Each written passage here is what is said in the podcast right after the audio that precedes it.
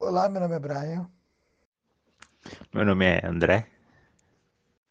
Meu nome é Marco e a gente vai falar sobre pão e circo. Bom, a gente sabe que a política do pão e circo é uma expressão muito conhecida e remete ao Império da Roma Antiga, que na época o imperador utilizava distrações como comida, entretenimento para meio que apaziguar a população. Sim, Marco, a expressão ela é também bastante útil, né, para discutir uh, políticas implantadas ainda hoje.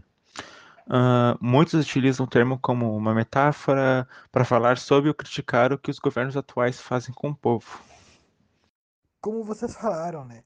Para mim, é qualquer método que o governo utiliza, dando diversão e alimento para o povo. E com isso o povo fica distraído e esquece dos problemas sociais.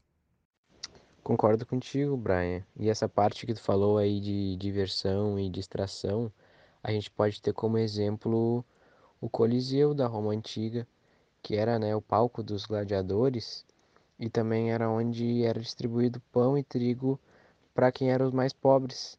E foi justamente daí que saiu a expressão pão e circo. Uh, verdade, concordo com vocês. Uh, eu acho que essa é uma forma de alienar a população e isso não acontece só na Roma Antiga. A gente pode perceber essa política no Brasil atualmente.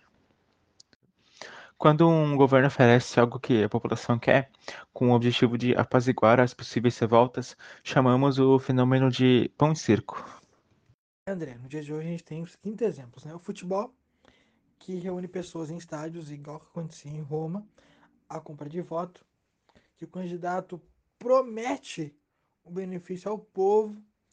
Se ele for eleito, ele pavimenta uma rua, ele faz uma escola, ele faz um posto de saúde, etc. E também tem as loterias, que utilizam a fé, a sorte do pobre em ficar rico, né?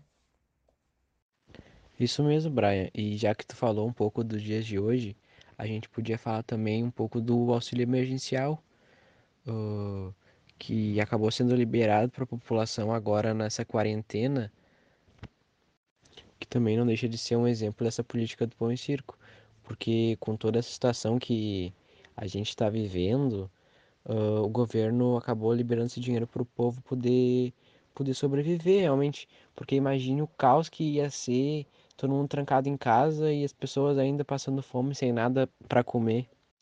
Então é isso, esse foi o nosso podcast. Espero que vocês tenham gostado e até a próxima.